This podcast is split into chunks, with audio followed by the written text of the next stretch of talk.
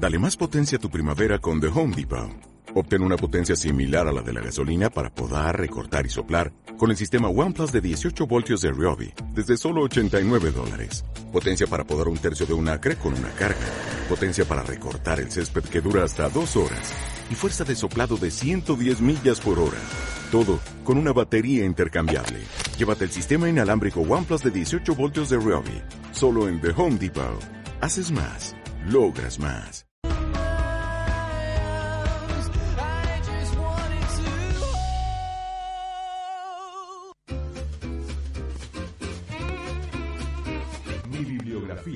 Un menú de libros comestibles por Marcos Pedernau.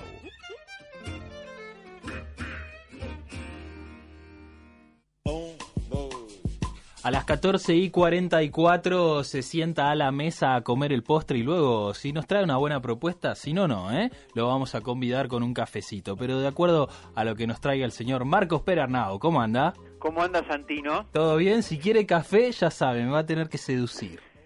Me gusta mucho el café. Este, ya estoy sintiendo el olor, no, no vale hacer eso. ¿Todo bien vos? Muy bien, muy bien. Acá, este, cerca de, de uno de, según Saer, eh, el poeta más grande del siglo XX argentino. Que no Bueno, es ni Borges ni Lugones, sino que es Juan Laurentino Ortiz, ¿no? Más conocido por Juan L. ajá. Juan L. es, es un poeta, eh, bueno, quizás para algunos desconocido, tiene una obra inmensa, más de mil páginas que se editó hace unos años, este, pero tuvo su, su obra, entre otras cosas por lo cuales no es tan conocido, porque tuvo un destino, este, fue quemado por la dictadura, muchos de sus libros, este, y en sus propias ediciones también se perdieron. Eh, es un poeta, Santi, eh, que yo la verdad es que les deseo su poesía. Este, siento eso, siento que, que encontrarse con, con la, la poesía de, de Juan L. te hace mejor. Mirá, el otro día que estuve en el recital de Jorge Drexler, él recomendó un músico que a él lo, lo inspiró de chico, eh, Mateo, no me acuerdo. Eduardo. Mateo. Eduardo Mateo, Sí, exactamente. Sí, sí, sí, un grande. un ¿Y gran- sabés lo que, lo que dijo? Que, perdón, que eh, me parece que es similar a lo que vos decís. Él dijo, para el que, el que no lo conoce todavía, lo envidio, porque está por descubrir algo. Entonces esto me parece que el que no lo conoce todavía a Juan L. Ortiz, este, algo así, puede ser, totalmente. lo envidias. Eh, Eduardo Mateo también, eh, está eh, Fernando Cabrera, que también es un gran cantautor uruguayo, y El Príncipe, Ujú. también agrego a, a las recomendaciones de Jorge Drexler. La verdad que sí, son, son poetas, son músicos excepcionales. Eh, Juan L. Ortiz es entrerriano, él nació en 1896 en Puerto Ruiz. Digo que es entrerriano porque esto es clave para relacionarnos con, con su poesía, porque toda su poesía y su vida pasa entre los ríos. Eh, él salió muy poquito de Argentina, pero fíjense que salió, bueno, a estudiar a, Buenos Aires eh, filosofía y después se volvió y después conoció París y tuvo un viaje muy interesante estuvo en Rusia y en China, conoció China. China, nosotros mencionamos en uno de los primeros libros que comentamos eh, de Ezra Pound, habíamos mencionado que tenía unos textos sobre poesía china, ¿no? Y que la, la, lo- la- la poesía china trabaja mucho con el paisaje, el ideograma chino, entendido como imagen, es como un paisaje en la página. Esto es de lo que un poco se nutre Juan el Ortiz y sobre todo el paisaje que él tiene enfrente, que son los ríos. ¿no? Eh, hay algo muy que, y después voy a, voy a leerles un poco de la- las poesías de él para, para darle lugar a él sobre todo, Dale. Eh, pero hay algo que me parece interesante eh, rescatar en su poesía, que es un procedimiento como si yo les dijera de adelgazamiento, o algo que se estira o se alarga, ¿no? Como el río, Mm, eh, donde a partir de, esa- de ese procedimiento es como que le encuentra la circulación perfecta, ¿no? A las palabras para que se acomoden a su rima interna, es un poco el alma de las palabras, ¿no? Es, es su rima, cómo suena, que es hasta a, a lo que lo que llega la poesía, ¿no? Hay que hay que animarse a la poesía, hay que este, hay que llegar hasta ahí, ¿no?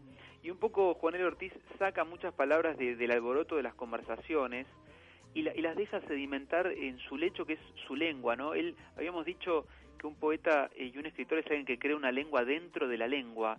En el caso de él es, es, es muy notorio esto, este, cómo él eh, inventó su lengua dentro de la lengua. Y lo que es increíble y maravilloso para mí es que lo hace con la lengua castellana, el argentino. Eh, ¿no? Eh, un poeta de este tamaño eh, que, que entró en, la- en- en nuestra lengua me parece asombroso. Claro, Y les voy a dar ejemplos concretos de esto. Dale. Para empezar, eh, por ejemplo, el animal que Juan L. elige ¿cuál, qué, ¿qué animal piensan ustedes que puede tener este procedimiento de adelgazamiento, estiramiento o de alargarse? Eh, qué pregunta. Animal- Se me viene un cocodrilo a la No, voy a, mente. hacer un ej- voy a dar, eh, un, eh, en, en los perros. Ah, ajá. Bueno, Algo que una- un perro eh, largo, flaco, adelgazado. El, eh, los, los galgos no son así. exactamente, Los galgos. exactamente. Él era, él tenía un galgo que se llamaba Prestes. ¿no? Y dice, has muerto silencioso, amigo mío, has muerto. ¿En qué prados profundos te hundiste para siempre cuando llovía oscuramente? Tu cabeza, tras el último suspiro, quedó más fina aún en la línea final. Y era como si corrieras acostado un no sé qué fantástico que huía, huía. Silencioso amigo mío, viejo amigo mío, has muerto. Cuántos minutos claros, cuántos momentos eternos contigo, compañero de mis mañanas cerca del agua, de mis atardeceres flotantes, en el dulce calor, en el viento de las hierbas, en los filos del frío, en la luz que se despide como un infinito espíritu ya herido. Hmm. Así despide a, a su galgo Prestes, ¿no?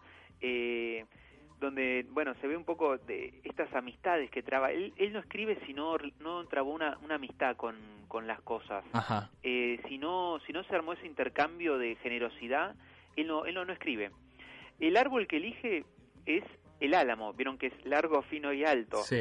Las hojas que elige son las del sauce. La parte del árbol que elige, en general para, para escribir poesía, es la rama. El arbusto, el junco. El agua, él no elige el mar ni el charco, sino que elige el río. El río, claro. ¿no? El aire, no elige el viento, elige la brisa. De los hombres elige el alma, de los seres los ángeles, de las relaciones sobre todo la amistad, del día el alba o el atardecer, ¿no? Cuando el sol se adelgaza en el horizonte, ¿no? Sí. Este y se pierde. Eh, de la geografía la orilla. Eh, es una, una manera quizás de, de- de acercarse a este río que, que es un poco, bueno, su, su poesía tiene esta cualidad de que se transforma en río, eh, de una manera así muy clara. Dice, fui al río y lo sentía cerca de mí, enfrente de mí. Las ramas tenían voces que no llegaban hasta mí. La corriente decía cosas que no entendía. Me angustiaba casi. Quería comprenderlo, sentir qué decía el cielo vago y pálido en él con sus primeras sílabas alargadas, pero no podía. Regresaba. ¿Era yo el que regresaba? En la angustia vaga de sentirme solo entre las cosas últimas y secretas. De pronto sentí el río en mí, corría en mí, con sus orillas trémulas de señas, con sus hondos reflejos apenas estrellados. Corría el río en mí con sus ramajes. Era yo un río en el anochecer, y suspiraban en mí los árboles, y el sendero y las hierbas se apagaban en mí. Me atravesaba un río, me atravesaba un río. Bueno, veo primero un, un- eh, a mí se me va por el lado de lo de lo de lo simple, no no veo como algo pomposo en su escritura ni, No, no. ni rebuscado, ¿no? No, para nada, no, no, no, no. Él, él no le interesa ninguna... Si no sedimentó la palabra correcta para el poema, él no la usa, no lo escribe. Claro. Este no y eso es algo como muy gentil de él y muy tiene mucho estilo también. Eh, y es increíble cómo con palabras esto que decís vos está, está- está excelente porque con palabras muy cercanas Mm, nos deja sentir algo que puede estar muy lejos pero lo muestra muy cerca no este ese río de repente se acerca tanto que se abisma y es el mismo no el río que lo atravesaba Claro, porque sabes qué, mira, yo no- la verdad que muy poco he leído de poesía, Sí. pero al, corregime si no es así, ¿no? Muchas veces, a veces la, por lo menos a mí no me resulta atractiva la poesía desde el desconocimiento, obviamente, evidentemente todavía no, no llegué a esa etapa o tal vez nunca llegue, porque hay, hay elecciones de vida, pero digo, a veces tal vez por la forma en que se tiene que armar las poesías, se, se, se usan de más algunas palabras, ¿no? o se rebuscan o Claro. se trata de opacar el sentido Claro. En el caso de, de Juan L., todo lo contrario, es, es yo creo que al se, ve el sentido. Mm. Por eso me parece, no no estoy de acuerdo con, con esta, con que no creo que quizás todavía no no no nece- no necesitaste o no usaste la poesía, digamos, creo que, que ya te va a servir. Este, en el caso de, por ejemplo, de Juan L., es una poesía eh, útil, Mm. eh, te sirve, te significa, te da sentido. Este, es como, Claro. por ejemplo, yo hoy, eh, no estoy en Entre Ríos, me encantaría, pero en, en muchos momentos realmente sentía estar frente a un río. Este, y, y, eso es algo a lo que a lo que lleva su poesía. Él tiene tiene una, un poema largo eh, increíble se llama el Gualeguay, que así se llama donde él este, vivía, vivió muchos años, donde tiene eh, bueno no tiene principio ni final, o sea bueno comienza en un lugar pero no no es que se declara como comienzo y tiene esta circunstancia del río en la cual uno bueno te dejas ir mm. este y, y, sobre todo es un, eh, va pasando no es una poesía que tiene, viste, como un, gancho o que quiere pegar, sino que simplemente te quiere este, acercar o tenés que vos acercarte hasta este ruido de, estas palabras, ¿no? Que él hace sonar eh, de una manera maravillosa. Claro, y sabes que también me quedó picando que dijiste que me, me resulta atractivo, es que vos decías algo así como, él no escribe si antes previamente no trabó una amistad con, con de lo que va a escribir. Entonces eso ya te posiciona un lugar desde donde va a escribir que por lo menos a mí me resulta muy interesante, ¿no? Exactamente, yo creo que, que, siendo más lejos con eso, más extremos con eso, mm. eh, todo escritor en realidad lo que hace es ubicar un lugar desde donde hablar y donde va a decir. Eh, eso es eso es toda su, su obra, ¿no? Haber encontrado un lugar desde donde puede hablar. Este y lo que tiene increíble Juanel Ortiz es que habla de un lugar que es muy propio, cercano a nosotros, ¿no? Entre ríos, y sin embargo puede decirlo el universo. Mm. Eh, y lo dice con las palabras que nosotros tenemos a mano, ¿no? Eh, otra cuestión que, que, está en la poesía de Juan Ortiz es la dulzura. Sí. Vieron que a veces hay como poesía, no sé, melancólica, nostálgica o, amorosa. En el caso de él tiene como, hay toda una ética en su, escritura, ¿no? Mm. Que, que implica la dulzura. Por ejemplo, toda la dulzura del mundo. ¿Por qué esa melodía acariciando así las brumas que oscurece ya el frío? Toda la dulzura del mundo. La voz, entonces, un junco bajo el viento sin nadie. ¿Y ama la sombra aún? Hmm. ¿Olvidé, acaso él olvidó que en el país no se comía y estaba ahora de luto, de luto enseguida, casi enseguida, ay de lo que despidiera como un limo del amarillo? Toda la dulzura del mundo, toda hmm. la dulzura del mundo. ¿No? Como... No empalaga. No empalaga. No empalaga. Este, es cierto que no, no empalaga. Este, sobre todo porque creo que esto que es, él adelgaza y va como haciendo eh, los rasgos de las cosas y de las palabras, las va como especie vaciando y llevando hasta, hasta el rasgo último, digamos. Eh, y para cerrar, Santi, eh, quería volver un poquito a esto que vos este, llamaste la atención y es clave en su, en su poesía, que son los amigos. Mm. Saer, Juan José Saer, eh, santafesino, era admirador y, amigo de él, y tenía muchos amigos que iban a visitarlo, él viejito ya, este, él trabajó mucho tiempo en un registro civil, viste, se dedicaba a otra cosa y escribía. Eh, ¿En qué año muere más o menos? Él muere, ya te digo, creo... Por lo menos décadas. Sí, sí, sí, sí. No, no, tenemos el dato preciso. Este, él nace en el 98. 1898. exacto. Y eh, muere en... Eh, 1900 no, en el 78 fue que se quemaron sus libros. Ah, y em, después después creo más o menos por él alrededor del 60. 60. Exactamente. Perfecto. Em, sí, alrededor del 60. Eh, mirá lo que le dice a los amigos, ¿no? Dice, "Ah, mis amigos, habláis de rimas y habláis finamente de los crecimientos libres. No olvidéis que la poesía si la pura sensitiva o la ineludible sensitiva es asimismo, o acaso sobre todo, la intemperie sin fin, hmm. cruzada o crucificada, si queréis, por los llamados sin fin, y tendida humildemente, humildemente para el invento del amor.